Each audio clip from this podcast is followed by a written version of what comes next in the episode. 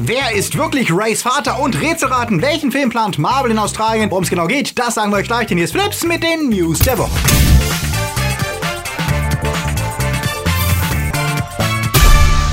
Themen der Woche. Godzilla fällt durch, Pixar wird elfisch, Bond bleibt sexistisch, gute Omen für alle, Batman bestätigt, Star Wars Land Easter Egg entdeckt und Kindersoldaten in Call of Duty. Flips wird im Juni unterstützt von unseren Flips Guardians. Derby, Sepp Kerschbaumer, der Twaslöper, T-Unit CB, Fabio Mattenberger, Konrad Moore, Daniel Schuh, Marc-André Schreiber, Nanoska, Chris D, JFK Faker, Dominik Richter, Silko Pillasch, Pascal André Heimlicher, Akoya, Anja Scholz, Dark System, Alter I und Wir, Onno Dreipolz, Luca Kamens, Toni Barth und Sterntor 1. Ein großer Dank geht auch an unsere Flips Junior Guardians. Vielen Dank für euren Support. Wenn dir unsere News gefallen, drück auf den Abo-Knopf. Und für News unter der Woche folg uns auf Twitter, Facebook oder Instagram. Wir wollen immer noch die 100.000 Abos in diesem Jahr knacken und ja, das ist ein super sportliches Ziel, aber ihr könnt uns dabei helfen, wenn ihr uns teilt, wenn ihr uns abonniert, wenn ihr es noch nicht gemacht habt und wenn ihr uns weiterempfehlt. Danke schon mal dafür.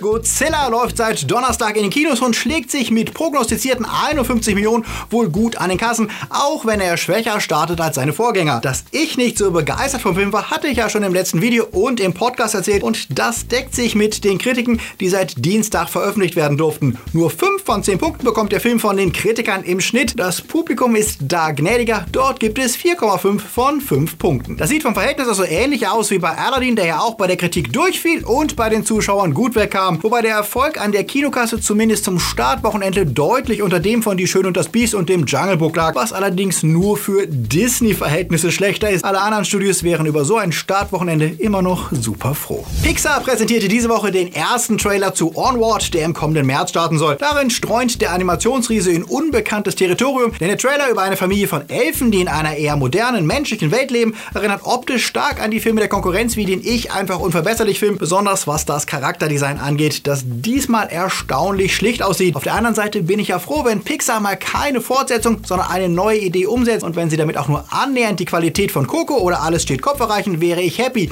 Wie steht ihr zu Onward? Sagt es uns. Der 25. Bond-Film und wahrscheinlich letzte Auftritt von Daniel Craig als 007 lief ja bisher alles andere als rund, nachdem der ausgestiegene Regisseur Danny Boyle ja erst neulich erzählte, er sei enttäuscht gewesen, dass sich Eon Productions nicht auf seine Ideen einlassen wollte. Nachdem mit Carrie Fukunaga ein Ersatz gefunden wurde, gab es Berichte, dass es zwischen ihm und Daniel Craig am Set kriselt und die beiden sich anschreien und dann hatte Craig zuletzt auch noch sich verletzt und war kurzzeitig außer Gefecht gesetzt. Derweil diskutieren die Fans, was es bedeutet, dass die Schauspielerin und Autorin Phoebe Waller-Bridge, die für ihre Serie Fleabag ausgezeichnet wurde und die Star Wars-Fans als Landos Druid L337 polarisierte, das Skript überarbeiten sollte. Die Befürchtung, dass sie das Skript neu schreiben und feministisieren würde, kam natürlich schnell aus einschlägigen Ecken des Internets. Ein Interview mit Deadline, die Waller-Bridge dazu befragten, relativiert diese Bedenken allerdings, dass der Bond-Franchise im Ruf steht, eher chauvinistisch geprägt zu sein, lässt sich wohl kaum leugnen und Bond-Girl-Namen wie Pussy Galore und Holly Goodhead haben auch nicht gerade geholfen, das zu entkräften. Doch Waller-Bridge sieht keine Veranlassung, deswegen Bonds Charakter zu ändern. Sie sagt, wichtig ist doch nur, dass die Filme Frauen vernünftig darstellen. Bond selbst kann dabei ruhig sexistisch und chauvinistisch bleiben, das gehört zu seiner Figur dazu. Wie der Film die Frauen schildert, ist davon allerdings unabhängig. Außerdem betont sie, sie würde die Filme nicht umschreiben oder neu schreiben, sondern wäre lediglich dazugeholt worden, um Dialoge aufzupeppen und das Ganze etwas zu polieren. Was, wie ich finde, ganz coole Aussagen sind, denn natürlich gehört es zu seinem Charakter, dass Bond ein Showy ist und schon früher zu Zeiten von Roger Moore gab es Momente, in denen er dafür von den Frauen Kontra bekommen hat und gezeigt wurde, dass sie wesentlich mehr drauf haben, als von ihm flachgelegt zu werden. Viel wichtiger wäre mir auch, dass Bond endlich wieder ein Gentleman und als smart dargestellt wird, denn wenn die Craig-Ära etwas versaut hat, dann war es ihn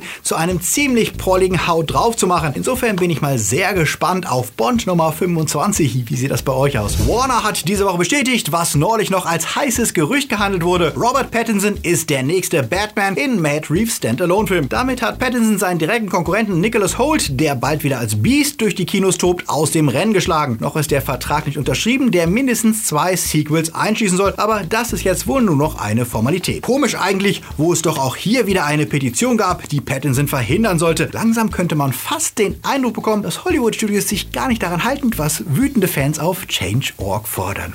Hm. Das Star Wars Land Galaxy's Edge feierte letzte Woche seine Eröffnung für die Allgemeinheit und wir armen Leute, die kein Geld für den Flug in die USA haben, mussten uns mit Videos von Rundgängen durch die Attraktion begnügen, die zugegeben wirklich großartig aussehen. Vom Flug mit dem Millennium Falcon, den Restaurants, Cafés bis zu lebensgroßen AT-80s und während Besucher sich über Easter Eggs wie die Bundeslade aus Indiana Jones freuen, die in einem der Shops versteckt wurde, wird im Netz schon wieder fleißig über Episode 9 The Rise of Skywalker diskutiert. Eine derzeit gängige Theorie bezieht sich auf Rays Vision aus Episode 7, die sie hatte, als sie das Lichtschwert von Luke berührte. Dort sah sie kurz die Knights of Ren und alle dachten, dort ging es um etwas, das in der Vergangenheit passiert wäre. Jetzt wird vermutet, die Vision zeigt dir etwas, das erst noch passiert und das wir in Episode 9 zu sehen bekommen, in denen die Knights of Ren ja wieder auftauchen werden. Befeuert wurde die Theorie von den Fotos aus der Vanity Fair, über die wir ja neulich schon berichtet haben. Die deuten darauf hin, dass sich die Szenen auf demselben Planeten abspielen könnten. Und da wir über die Knights aus den Filmen noch wenig wissen und sie in Episode 8 keine Rolle spielten, es nicht klar ist, wann und ob Kylo Ren sie überhaupt verließ, scheint diese Theorie nicht so weit hergeholt. Die zweite Theorie, die derzeit unter anderem im Making Star Wars Podcast von Jason Ward diskutiert wird, ist die von Rays Eltern mal wieder. Denn auch wenn Episode 8 uns durch Kylo sagte, Rays Eltern waren unwichtige Nobodies, die sie für ein bisschen Alk verhökert haben, das muss ja nicht zwingend stimmen. Und nach dem Backlash der Fans könnte es ja sein, dass Lucasfilm und J.J. Abrams zurückrudern, denn vermutlich hatte J.J. selbst ganz andere Pläne für Ray als Ryan Johnson. Die neue Theorie besagt, Ray ist Han Solos Tochter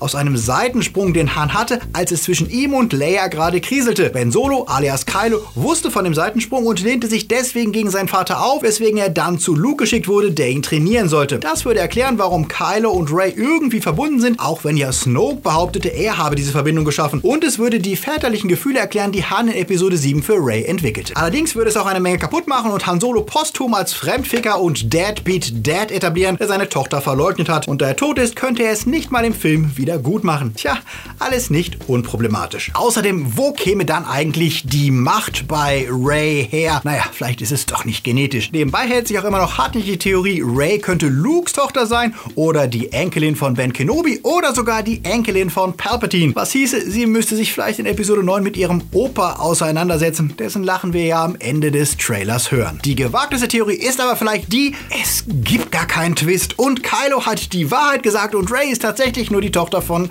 irgendjemand, was ja die Kernaussage von Episode 8 war. Was glaubt ihr dazu? Sagt es uns. Und natürlich Marvel News. Wie Geeks Worldwide berichtet, laufen in Australien die Vorbereitung für den nächsten Film und gesucht werden dort zwei asiatische SchauspielerInnen. Einer soll ein Typ weiser, älterer Anführer spielen und zwischen 40 und 60 Jahren alt sein. Die andere Rolle ist für eine Frau, die die talentierteste Kämpferin dieses Anführers sein soll und zwischen 30 und 40 Jahren gecastet werden soll. Auf den ersten Blick wirkt das wie ein Hinweis auf den kommenden Shang-Chi-Film, bei dem es zuletzt ja Gerüchte gab, dass der Mandarin dort wieder auftauchen könnte, nachdem Kevin Feige ja bestätigt hat, dass wir ihn wiedersehen werden, beziehungsweise den wahren Mandarin wiedersehen werden zum ersten Mal. Könnte sich der Anführer also als der wahre Mandarin entpuppen, gegen den Shang-Chi dann antreten muss? Es gab ja Vermutungen, dass die Filme den Mandarin zu Shang-Chis Vater machen könnten, statt wie in den Comics Zheng Su bzw. Dr. Fu Manchu zu nehmen. Wenn das stimmt, würde es darauf hindeuten, dass Marvel die Produktion des Shang-Chi-Films vorzieht, denn bisher gingen Fans davon aus, dass nach dem Black Widow-Film erstmal Black Panther 2 auf dem Plan stand, dessen Produktion Ende dieses Jahres starten sollte. Ausgeschlossen, dass es dabei um Black Panther 2 geht, ist das nicht, denn die beiden Rollen könnten sich ja auch auf Black Panther beziehen, denn dank einem Nebensatz von Okoye aus Endgame, in dem von Seebeben in der Nähe von Wakanda erzählt wurde, vermuten Fans ja, dass Namor alias der Submariner der nächste Gegner von Black Panther wird. Namor könnte dieser Anführer sein, der Boss seines eigenen Königreichs, der mit Wakanda clasht, wofür es in den Comics genug Vorbilder gibt. Die Kämpferin wäre dann mit hoher Wahrscheinlichkeit Namors Cousine Namora oder Andromeda. Beide Varianten haben ja durchaus ihren Reiz, aber vermutlich müssen wir bis nach dem Start von Spider-Man Far From Home warten, bis Marvel sich zur weiteren Entwicklung von Phase 4 äußert.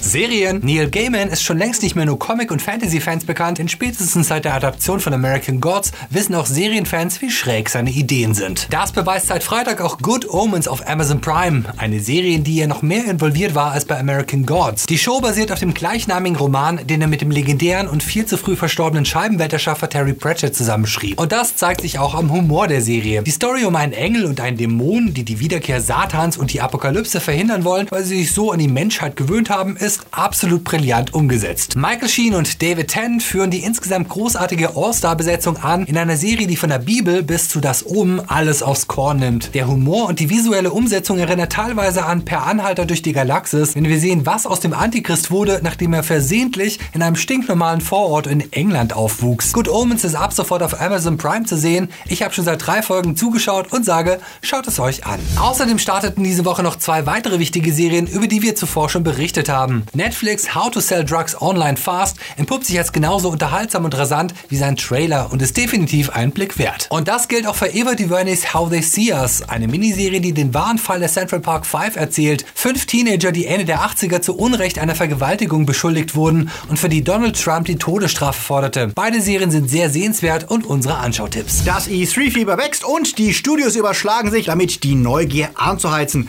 Sony präsentierte einen epischen neunminütigen Trailer zu Death Stranding, der weitere verstörende Bilder zeigte, aber auch erstmal etwas vom Gameplayer anließ, was relativ gewöhnlich aussah, aber sicher von der abgefahrenen Story getragen wird. Mehr wissen wir dann überraschend schon im November, wenn das Spiel erscheint, während das ebenfalls heiß erwartete Last of Us ins Frühjahr 2020 verschoben wurde. Nintendo verstörte seine Fans diese Woche mit der Enthüllung, dass ihr im sehnlichst erwarteten Mario Maker 2 für die Switch nicht gegen eure Freunde spielen können werdet, zumindest nicht online. Da gibt's nur Zufallsmatchmaking. Seriously, what the fuck? Und einmal mehr ein Beweis dafür, dass Nintendo Online nicht kapiert. Die Pokémon Company kündigte nach dem Erfolg des Films jetzt passend ein neues Detective Pikachu Spiel an, außerdem ein Hub für alle Pokémon Games mit Pokémon Home, in dem ihr unter anderem auf dem Handy alle eure Mini-Monster koordinieren könnt und einen Schlaftracker namens Pokémon Sleep, der euch irgendwie belohnt, wenn ihr richtig schlaft. Okay. Und die Macher von Call of Duty zeigten Game-Journalisten erste Mission des neuen Modern Warfare-Spiels, das in wenigstens einer Mission einen Kindersoldaten spielbar macht und generell das Grauen des Krieges in moralisch ambivalenten Settings mehr thematisieren will, weil so sehe moderner Krieg eben heute aus. Einerseits Respekt vor der Ambition der Macher, die auch moralisch verachtenswertes Verhalten im Game mit Kriegsgericht und Verbannung aus dem Spiel bestrafen wollen. Andererseits aber trotzdem die Frage, ob ein Shooter, in dem die Interaktion mit der Welt zwangsläufig aus Geballere besteht, wirklich geeignet ist, sich mit den Themen wie Zivilistenleid und Kindersoldaten auseinanderzusetzen, gerade in einem Umfeld, in dem die Spieler sich meistens mit Händen und Füßen dagegen wehren, irgendeine Form von moralischem Diskurs zu führen. Natürlich warten wir ab, wie Modern Warfare das umsetzt, aber das wird sicherlich noch für einige heiße Diskussionen gut sein. Was denkt ihr darüber? Sagt es uns.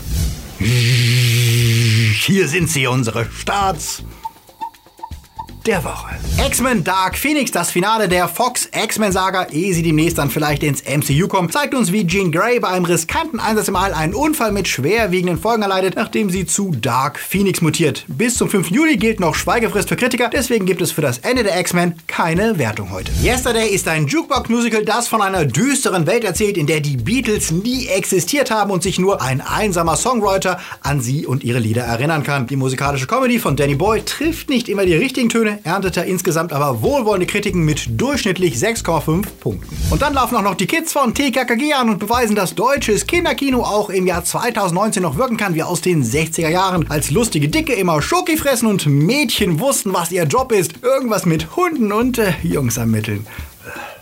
Für jeden Tag News, Start nur am Sonntag, folgt uns am besten auf Twitter, Insta und Facebook. Und wenn ihr uns helfen wollt, dieses Jahr noch die 100.000 Abonnenten zu knacken, teilt uns, empfehlt uns weiter, egal ob auf WhatsApp, Telegram, Twitter oder euren Lieblingsforen. Jedes Teilen hilft. Und wenn ihr es verpasst habt, am Freitag haben wir wieder eure Fragen beantwortet, ganz ausführlich. Checkt das Video. Außerdem, wenn ihr eine ausführliche Besprechung zu Aladdin, Godzilla und mehr wollt, hört rein in die neue Folge von unserem Podcast Die Männer außer drei, den ich zusammen mit dem Kollegen Diem mache. Wenn ihr uns helfen wollt, jetzt gegen das Sommerloch und sinkende Werbeeinnahmen anzukämpfen, kämpfen, damit es mit Flips weitergeht. Wir brauchen euren Support. Unterstützt uns auf Patreon. Werdet regelmäßige Flipsies mit Zugang zu Livestreams, Discord und mehr. Oder lasst uns einmalig ein Trinkgeld per PayPal da. Alle Links sind wie immer unten in der Beschreibung. Danke an alle, die bisher was gegeben haben. Und danke ist auch das Stichwort, denn Flips gibt es auch, weil uns die Guardians, Junior Guardians, Time Lords, Padawans und Patronus regelmäßig unterstützen. Dank ihnen gibt's für uns und für euch jede Woche Flips. Danke dafür. Wir sind nächste Woche wieder für euch da. Jetzt aber raus in die Sonne, ehe ihr dann wieder Filme, Serien und Games genießt und immer dran denken, seid nett zu anderen, auch wenn sie nicht eurer Meinung sind, was Popkultur angeht. Bis zum nächsten Video. Läuft.